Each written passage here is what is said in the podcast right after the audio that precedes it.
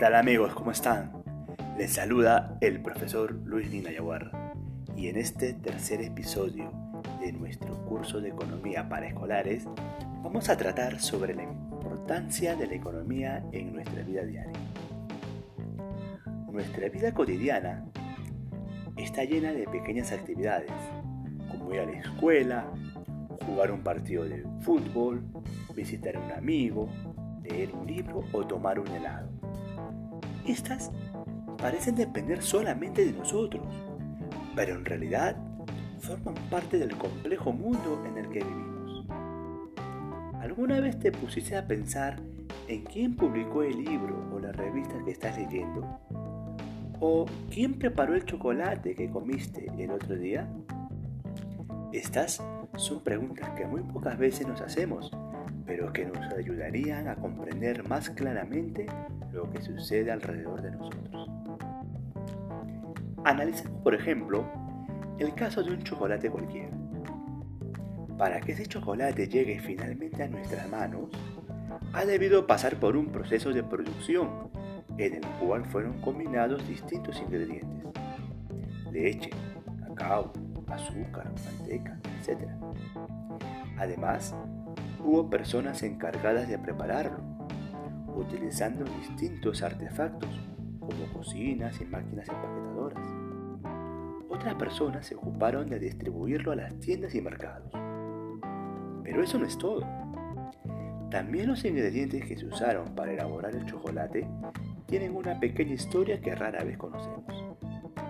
Así, la leche proviene de un establo que puede estar ubicado en nuestro país o en el extranjero.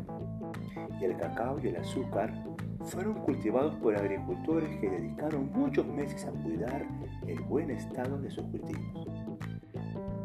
Como te das cuenta, detrás de cada bien que encontramos en el mercado, existen un grupo de personas, un conjunto de negociaciones y procesos previos que han permitido que este producto final llegue a la forma en que nosotros los encontramos y los consumimos.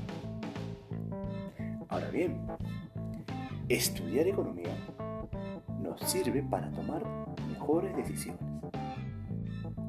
Todos los días enfrentamos situaciones que nos conducen a tomar decisiones. Por ejemplo, tomamos decisiones sobre qué ropa nos pondremos para ir a una fiesta dónde compré un lapicero y de qué marca, cuándo comprar un polo.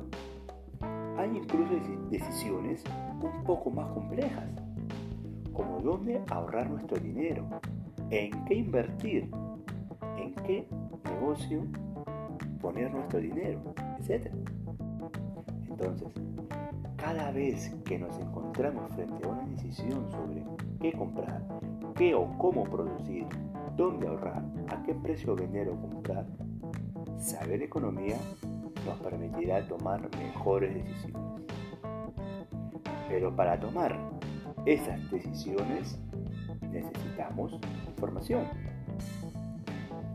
Partamos de un hecho tan simple como puede ser el de ir a comprar una prenda de vestir, un polo.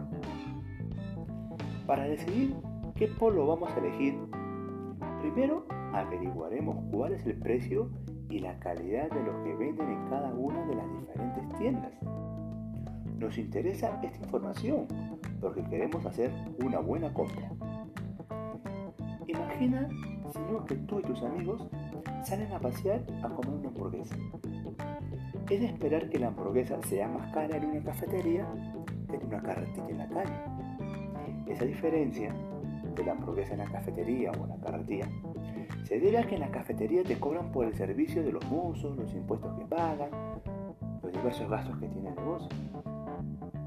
¿Alguna vez te ha pasado que has comprado algo muy barato pensando que se trataba de una super ganga, una super oferta, y luego descubriste que el producto no era tan bueno como pensabas? Situaciones como las anteriores son muy frecuentes.